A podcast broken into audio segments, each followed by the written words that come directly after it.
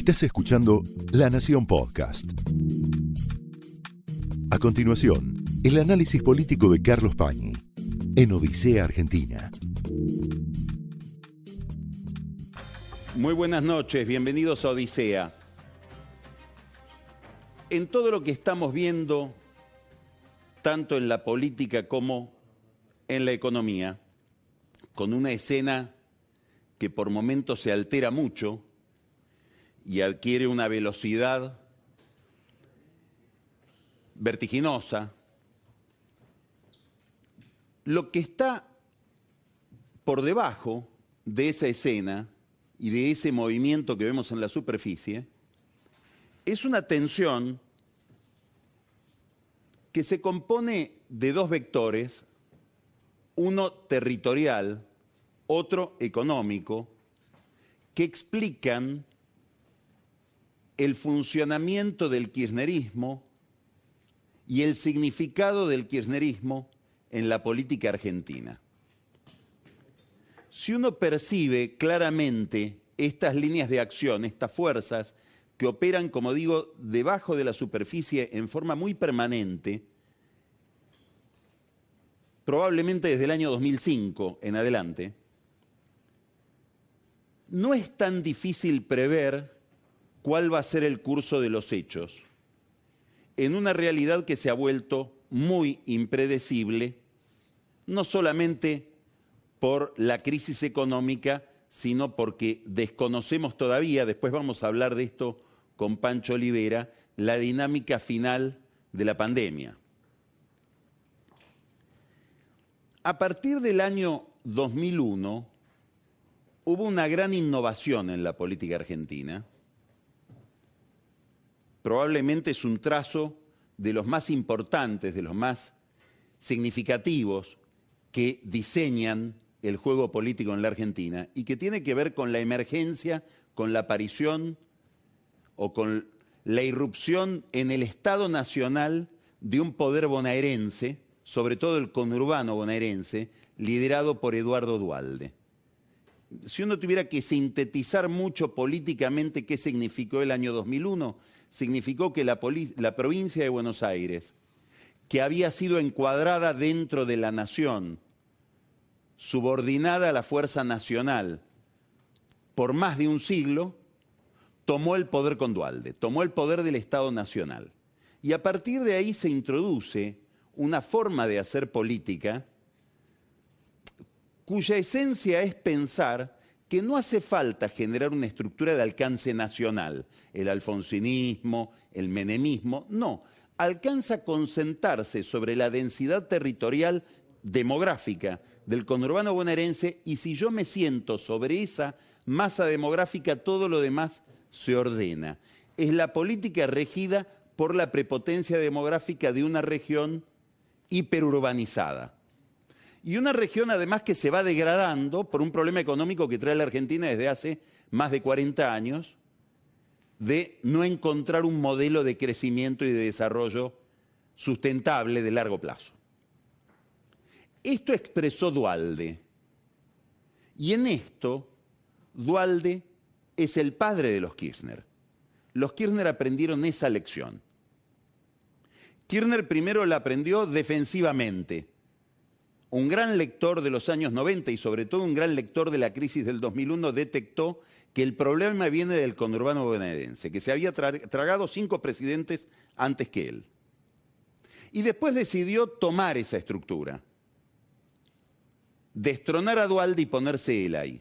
Bueno, Cristina gobierna desde esa base territorial y sociológica, los pobres del conurbano bonaerense. Ahí gana. Ahí empezó a ganar desde el 2005. Ahí ganó en el 2017, ahí ganó con Alberto Fernández, que proviene de otra galaxia, de otro entorno, el año pasado. Todo lo que estamos viendo en estos días tiene que ver con tensiones que provienen de, este, de esta forma de dominar la política desde esa base. Por eso se produjo o se, se tuvo un efecto tan conmocionante dentro del poder el levantamiento policial. Si ustedes miran lo que está pasando en la política en estos días, tanto las tomas de tierras que Bernie imputa a los movimientos sociales, y los movimientos sociales dicen, como si fueran un colegio de abogados, que traiga las pruebas judiciales, como el levantamiento policial, el motín que vivimos la semana pasada durante tantos días, son fenómenos que producen o manifiestan conflictos en esa geografía. Por lo tanto, son fenómenos que atañen a la esencia del poder kirchnerista, su núcleo. Lo interesante del amotinamiento policial, que tiene razones múltiples, como todo fenómeno complejo que no vamos a analizar ahora, es que pasó de ser una protesta, digamos, sindical, por condiciones de trabajo, a una manifestación política. Este pasaje de una protesta sindical de policías piqueteros a una manifestación política que termina en la Quinta de Olivos, generó una cantidad de sospechas muy importantes, muy inquietantes en Cristina Kirchner y su entorno. La interpretación que hace Cristina Kirchner y su entorno de este fenómeno es la correcta? ¿Refleja la realidad? No lo sabemos. Lo que importa es que es la interpretación de alguien con un extraordinario poder político que posiblemente tome decisiones, saque consecuencias de esa interpretación, aunque no sea la correcta, aunque no sea fidedigna. Hay una tendencia en la política en general, en el kirchnerismo ni que hablar, en la Argentina, en la política argentina, es una propensión muy argentina, desde otros países se asombran de esa forma de pensar de nosotros, que consiste en pensar que quien se beneficia de una convulsión o de un problema político es el que lo ocasionó. No necesariamente el que se beneficia de una crisis es el que está detrás de la crisis. Pero nosotros hay una tendencia conspirativa que nos hace pensar, bueno, si estos se beneficiaron, estos son los que lo armaron. Algo de eso hay en la forma en que se están implantando dudas en la cabeza de Cristina Kirchner y de su entorno. ¿Cuál es la pregunta? ¿Qué papel jugaron los intendentes en todo esto? ¿Se puede pensar que hay una desconexión absoluta entre la movilización policial que se fue politizando y los intendentes del conurbano, sobre todo los del área sur del conurbano, que tienen históricamente una relación estructural con sus policías, más allá de la dependencia orgánica institucional o no que tengan esas policías con ellos. ¿Fueron ajenos los intendentes a todo esto? Uno podría decir, sí, esto fue una manifestación, una protesta que no condujo nadie y por eso fue grave. Es la protesta de una fuerza policial de 90.000 efectivos sin conducción. Ahora, nos podemos preguntar, ¿pero alguien se benefició? ¿Se beneficiaron los intendentes con esto? Bueno, en el kirchnerismo más duro, el de Cristina y su entorno, empiezan a hacerse la pregunta. No terminan de resolverla. ¿Por qué es verosímil? ¿Por qué es verosímil esta pregunta? Por una disputa de poder que hay hoy en la, en la entraña del peronismo en el conurbano. El aparato clásico del conurbano bonaerense, que es ese entramado de, podríamos decir, oligarquías locales, que culmina cada una en un caudillejo que es el intendente, está sometido a tres amenazas. La primera amenaza se llama Axel Kisilov. Es alguien que viene de otro lado, de la política porteña, si uno quiere, de la política universitaria, y es alguien estructurado en su cabeza como un intelectual de izquierda. es un experimento muy raro poner a un intelectual de izquierda a gobernar la provincia de Manuel Fresco, de Víctor Mercante, de Eduardo Dualde, por decir tres personas que ni fueron intelectuales o no son intelectuales, pero seguro no son de izquierda. Ese es el experimento de Cristina Kirchner que pone en la provincia de Buenos Aires a alguien que depende exclusivamente de ella. Kisilov no tiene otro vínculo político de dependencia ni con la Cámpora ni con Alberto Fernández, es Cristina. Y lo implanta ella en La Plata. La segunda, y claro, no tiene nada que ver con esa trama de intendentes, con esa oligarquía tradicional del conurbano. Y tiene un problema adicional, no roba, lo cual hace que su figura sea más conflictiva, no solamente desde el punto de vista ideológico, sino desde el punto de vista, digamos, de la forma en que se hace política en el conurbano bonaerense desde hace décadas. Entonces acá tenemos una primera amenaza implantada por Cristina Iques Kisilov. La segunda se llama Bernie. Es decir, todos los que aspiran a hacer una carrera en la provincia de Buenos Aires ahora no tienen el problema de Kisilov, que es una amenaza para cualquiera que quiera hacer su carrera política en la provincia, empezando por Massa, sino que tienen ahora el problema de Bernie, que aparentemente se construye a sí mismo como un candidato. Está inclusive buscando la hora de inaugurar un partido en la justicia electoral de La Plata. Super Bernie, Fuerza Bernie, un hombre dedicado tal vez excesivamente o demasiado, hacer videos, eh, paseando con la moto y la ametralladora, haciendo mil flexiones eh, a la mañana en la casa. Bueno, ese personaje también puesto por Cristina ahí, es una amenaza para el establishment político del PJ bonaerense, del conurbano. Personaje extraño porque tiene una autonomía de la que nadie goza. Hasta puede decir que casi habló del curro de los derechos humanos, como dijo aquella vez Mauricio Macri.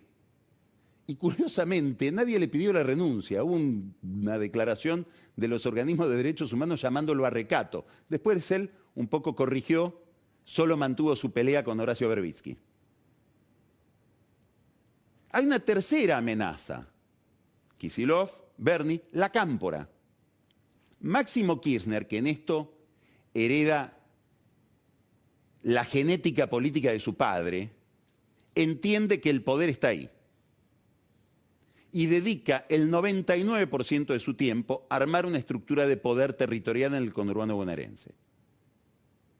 ¿Para qué? Para armar las listas del año que viene en la elección parlamentaria y para generar dirigentes que puedan ser el reemplazo de estos intendentes que hoy gobiernan sus comunas en esa región. A todo este cuadro, que implica un desembarco sobre la estructura de la provincia de Buenos Aires, que esa estructura ve como agresivo, se le suma un detalle importantísimo. En el año 2016, cuando Massa estaba en contra del kirchnerismo, Massa pactó con María Eugenia Vidal una ley que se aprobó en aquel momento, poniendo restricciones a los intendentes para poder resultar reelectos. Solo pueden tener dos periodos. 70 intendentes de la provincia de Buenos Aires, de acuerdo con esa ley, no pueden reelegir en el 2023. Son los que miran con mayor inquietud el armado de la cámpora, buscando el reemplazo, sobre todo de los que no pueden reelegir. Quiere decir que estamos hablando no solamente de que la base electoral de Cristina es el conurbano y eso condiciona absolutamente todo su proyecto, como sucede con cualquier grupo político. la estrategia, la visión del futuro, la visión del país, etcétera, está determinada por su territorio y por su base social, sino que además introduce en ese territorio, de por sí convulsivo, una fenomenal disputa de poder. Entonces la pregunta que se hace el entorno de Cristina Kirchner y posiblemente la propia Cristina, es esta rebelión policial está totalmente desacoplada de este fenómeno político. Cuando iban a pedirle a Kisilov y Kisilov no los atendió a los intendentes cuando se enteró qué es lo que le venía, la cabeza de Bernie. ¿Es que están molestos con la política de seguridad o están molestos con mi liderazgo? Primera pregunta de Cristina Kirchner. Segunda pregunta, en todo esto, ¿dónde estaba Massa? Porque si hay alguien dedicado al tema seguridad y que ha vinculado su carrera con los problemas de seguridad es Massa. Hay que hacer minería en Google para encontrar una declaración de Massa sobre semejante problema de seguridad. Importa la figura de Massa sobre todo por esa movilización de los comisarios y de los policías de la zona norte, que fue el último episodio de toda esta de este reguero de pólvora. ¿Dónde estaba Massa? No me hago yo la pregunta, se la hace Cristina. ¿Dónde está Massa en este juego? Pero hay una pregunta más inquietante, que no me la formulo yo, se la formula el kirchnerismo. ¿Dónde está Alberto en este juego? ¿Cuál es la vinculación de Alberto con esos intendentes que ven amenazado su poder? ¿Habrá algún intendente de ese grupo que le ofrece a él una base de poder alternativa de la que le ofrece Cristina? Hay la disputa ficticia, imaginaria, entre Cristina Kirchner y Alberto Fernández, esa disputa conceptual, ¿está instalada en el conurbano bonaerense? Es una pregunta probablemente capciosa, probablemente muy artificial, pero importa algo, se la están haciendo en la jefatura del kirchnerismo, que la ejerce Cristina Kirchner. Nosotros podemos pensar, bueno, que los intendentes del conurbano y la estructura tradicional del conurbano se benefició con el desgaste de figuras implantadas por Cristina desde afuera, con estos paracaidistas que son Kisilov y Berni. En el kirchnerismo piensa que no solo se beneficiaron, que si se beneficiaron es porque estaban detrás. ¿Es seguro? ¿Piensan que esto es No, lo están mirando y están consultando gente a ver si se los puede explicar del todo. Y están buscando información acerca de esto. No hay que olvidarse de un detalle muy importante, que es el conflicto de masa con Bernie. ¿De dónde nace aquel conflicto? De la vez que un eh, eh, prefecto que dependía de Bernie le entró en la casa a robar. Ese episodio es crucial en la vida de Massa y, en las relaciones de poder de Massa. Quiere decir que hay una cantidad de detalles que pueden alimentar las fantasías conspirativas que ya están instaladas. Ahora vamos a cuál fue el resultado de esta crisis. Por supuesto son fenómenos de una profundidad que para saber sus consecuencias tenemos que esperar a que pase el tiempo, porque muchas veces estos fenómenos, las consecuencias los vemos mucho después.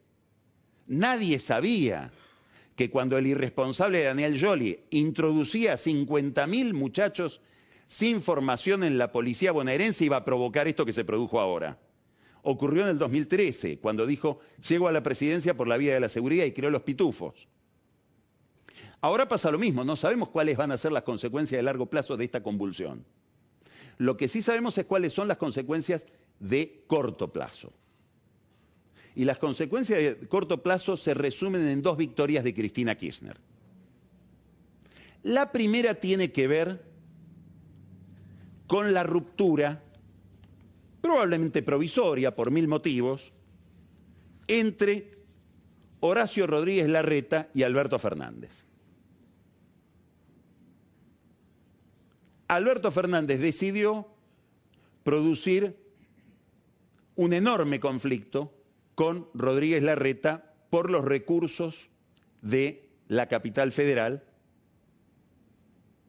que Macri le había asignado a Larreta. Hubo una charla el día en que el presidente hace el anuncio, una charla a la que asistieron porque estaban ocasionalmente con Larreta tres personas, uno de ellos el diputado Álvaro González con Guado de Pedro. 15 minutos antes de que Alberto Fernández anuncie lo que iba a hacer con los recursos de coparticipación de la ciudad de Buenos Aires, Guado de Pedro se comunicó con Horacio Rodríguez Larreta y le dijo, volvemos al tema de la coparticipación. Ah, volvemos, le dice Larreta. Bueno, veámonos cuando quieras y, hablamos. No, no, no, no. Va a haber un, anuncio del presidente ahora, en diez minutos. ¿Cómo en diez minutos? Le dice Larreta. Vos me estás diciendo que al tipo que más colaboró con ustedes, que más cooperativo estuvo en esta tragedia de la cuarentena y la pandemia, ustedes le anuncian que le van a quitar recursos sin una conversación. Bueno, es que esto lo veníamos hablando, le dice de Pedro. Sí, sí, la última vez que lo hablamos fue en marzo y no nos pusimos de acuerdo. Mirá, lo que yo entiendo, Guado, le dice la reta, es que ustedes han decidido romper políticamente conmigo.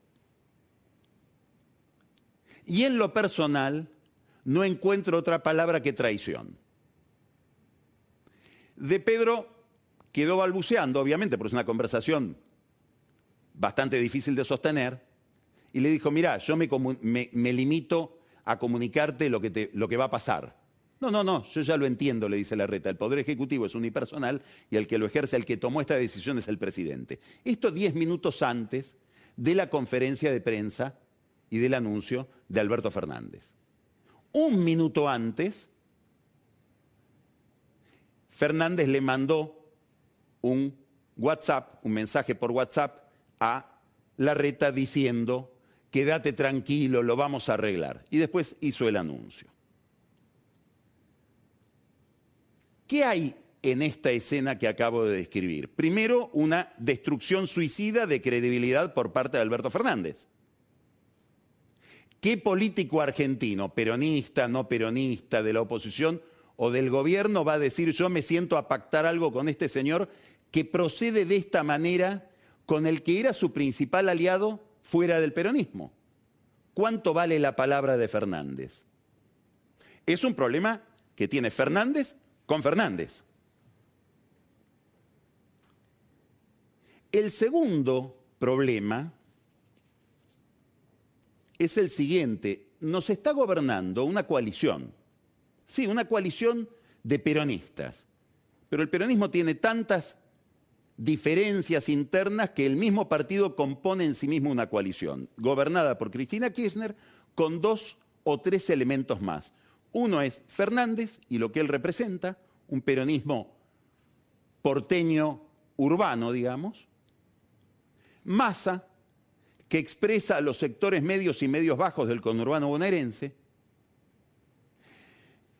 Y con una intervención, una participación muy, muy minoritaria, casi despreciable, los gobernadores.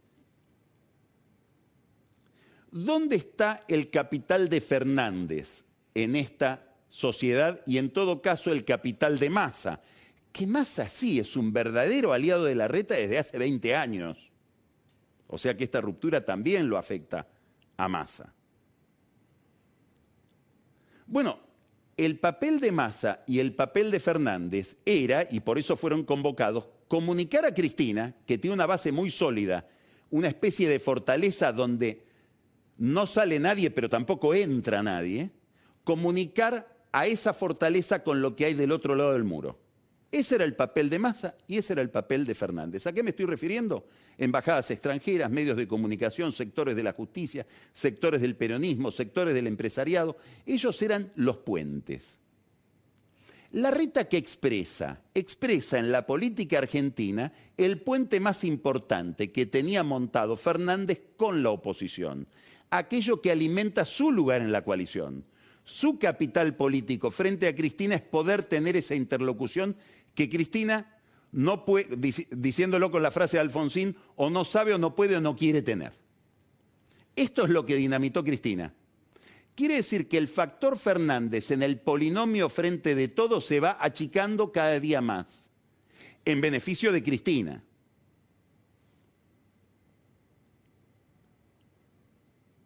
Ahora, Ese es un camino de todo el frente de todos hacia un mayor aislamiento. Hay otra dimensión del mismo fenómeno, que es el beneficio que le produjeron a la reta. ¿Cuál es la novedad acá? ¿Cuál es la novedad? Que por primera vez, posiblemente en su carrera política, lo vemos a la reta en un conflicto. Es muy posible que la reta sea por personalidad el dirigente político menos conflictivo de la Argentina, fóbico al conflicto. Bueno, Fernández lo puso en la escena y le dijo, a ver cómo te manejas en un conflicto. Y se manejó impecablemente. ¿Por qué? Porque en la explicación que dio la reta, además de no hablar de porteños, habló de argentinos que viven en Buenos Aires, utilizó los argumentos de Fernández. Esos argumentos con los que Fernández pretende legitimarse a sí mismo, inclusive frente a Cristina, que yo vengo a romper una contradicción que hay en la sociedad argentina que no nos conduce a ningún lado, vengo a escuchar al otro, vengo, como dijo cuando abrió las sesiones del Congreso, el primer párrafo del discurso es, vengo a restaurar el valor de la palabra, todo eso lo pronunció Larreta, es decir, lo enfrenta a Fernández con los valores supuestamente de Fernández. Y lo nacionaliza. Es la primera vez que lo vemos a Larreta, no como un, voy a usar deliberadamente la palabra, intendente, sino como un líder que trasciende su distrito. Por eso él está hablando de argentinos que viven en Buenos Aires, no de porteños. En el fondo hay un segundo beneficiario, que es Macri, porque lo que le está diciendo Fernández a Juntos por el Cambio es, ni se gasten en hacer el esfuerzo de venir a pactar conmigo, porque les va a ir como a la reta. Tiene razón Macri, y la nota que escribió ayer en el diario La Nación. Esto es intolerable, con esto solo puede haber ruptura, porque esto va hacia un proceso autoritario. Esa es la tesis Macri frente a su propia interna. Cualquiera que no entienda esto va a ser tomado por tonto. Bueno, la reta mejor dicho, Fernández en el trato que le dio a la reta, en el fondo suscribe lo de Macri. Síntesis. Si Fernández tenía alguna fantasía de establecer un diálogo con la oposición, en el que ya había empezado, hablando con Cornejo, hablando con Larreta, hablando con Nosiglia, hablando con Lustó, de tender un puente hacia el otro lado y en ese puente ganar alguna autonomía él frente a su fuerza política, él mismo dinamitó esa posibilidad y en todo caso la tendrá que reconstruir con mucha dificultad. Ahora hay un segundo aspecto donde gana Cristina, que no es solamente aislarlo a Fernández o que Fernández se aísle solo, es en lo fiscal. Ese dirigente que ella implantó en la provincia de Buenos Aires, a quien Fernández ya le había pasado en la última ampliación presupuestaria 64 mil millones de pesos, que fueron asignados.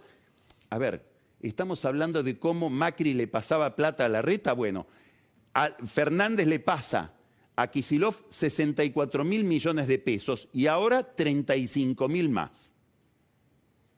Estamos hablando prácticamente de 100 mil millones de pesos del Estado Nacional a la provincia de Buenos Aires. ¿A quién? A Kisilov, no a los intendentes. Y los intendentes están mirando a ver hacia quién apunta Kisilov con ese cañón y hacia dónde apunta la cámpora con ese cañón. ¿Será para repartir la plata o será para enfrentarlos a ellos? En ese proceso de renovación o de instalación o de avasallamiento que lleva adelante Cristina sobre el conurbano. Acá hay una novedad importante. Kisilov no es Yoli. Kisilov no es Solá. A Kisilov no lo hacen ir de rodillas a la Casa Rosada todos los fines de mes a pedir lo que falta para poder pagar los sueldos y principalmente a fin de año para el aguinaldo. A Kisilov le dan la plata a él. En todo caso será Fernández el que alguna vez le tendrá que pedir a Kisilov. Este es un cambio en el juego de poder muy importante, porque es una señal definitiva de que Cristina cree haberse apropiado del poder en la provincia de Buenos Aires, poniendo un gobernador que es ella.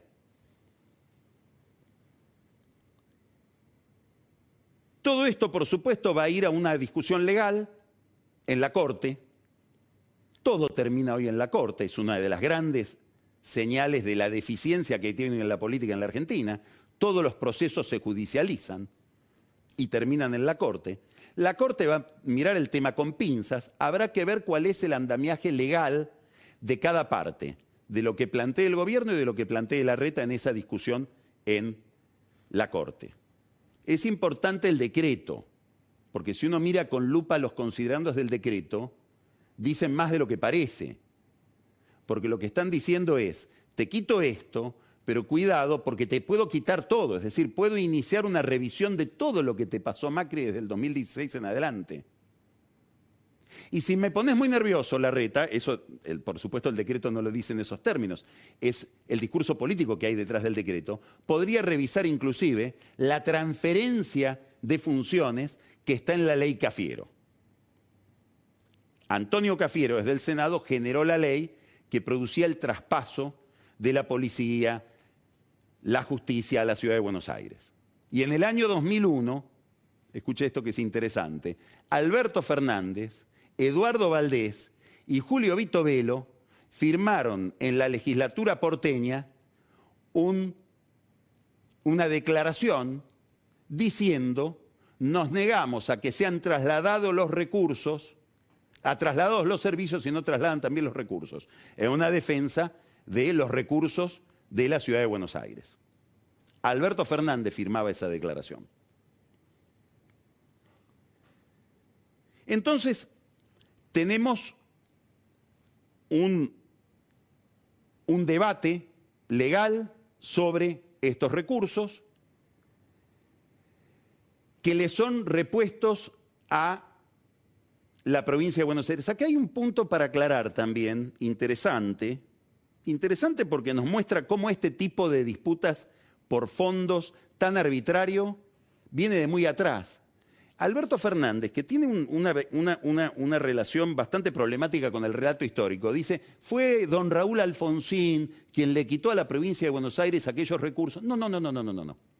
El otro día Jorge Yoma, que fue parte de la discusión porque era ministro de Gobierno de La Rioja, se encargó de escribirlo en una columna en El Cronista.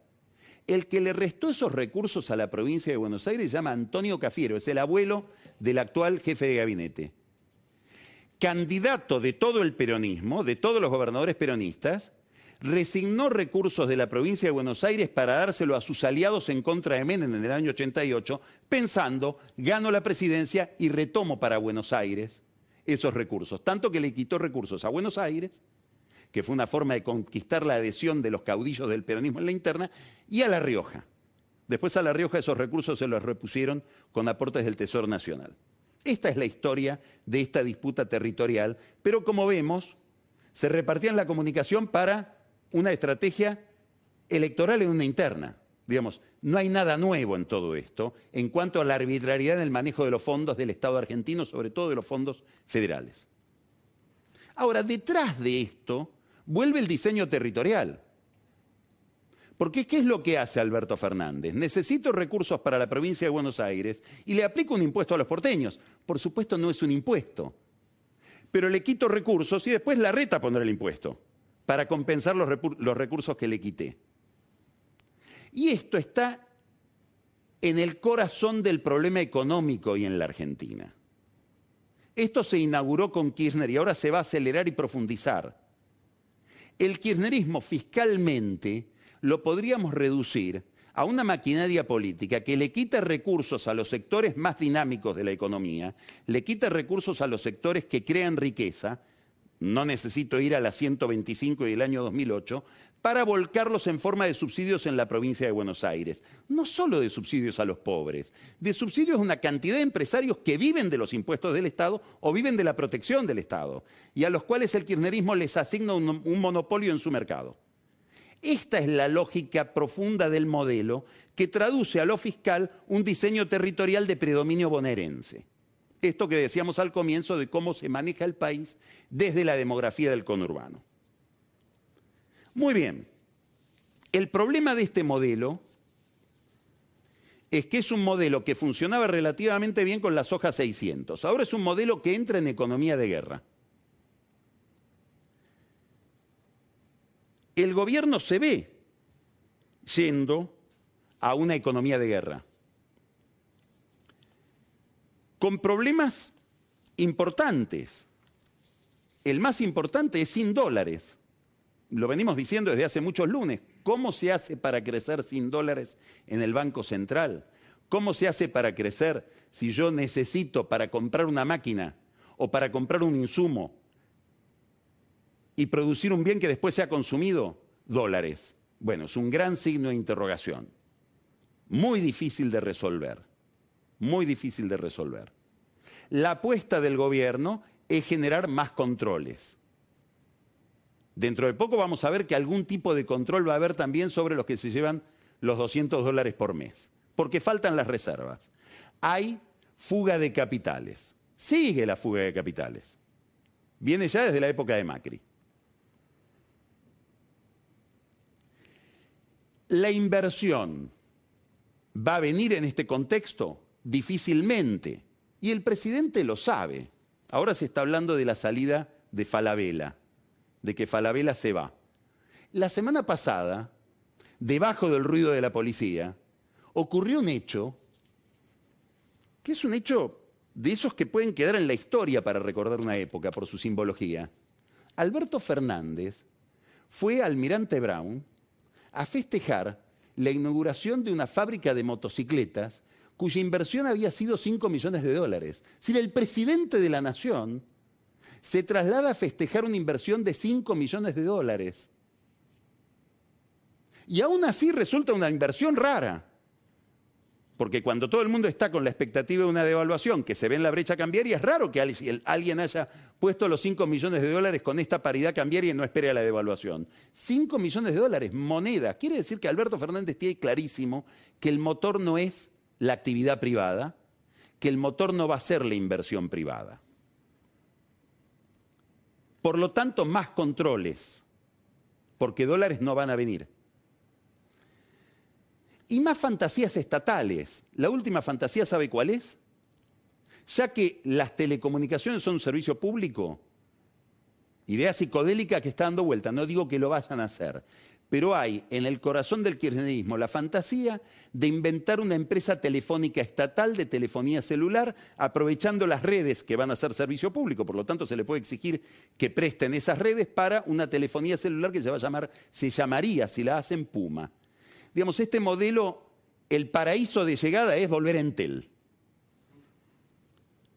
En este contexto vamos a una negociación con el Fondo Monetario Internacional que es una negociación con los Estados Unidos. Sencillo como eso. Después se podrá disfrazar de Georgieva, el directorio, lo que opina Merkel. La negociación con el fondo es una negociación con Estados Unidos. Esta es la razón por la cual Guzmán la posterga. Suponiendo no que va a ganar Biden y Biden va a ser amigo. Ahora vamos a hablar con Diego Velar de esto. No, suponiendo que Biden va a ser menos hostil de lo que puede ser Trump.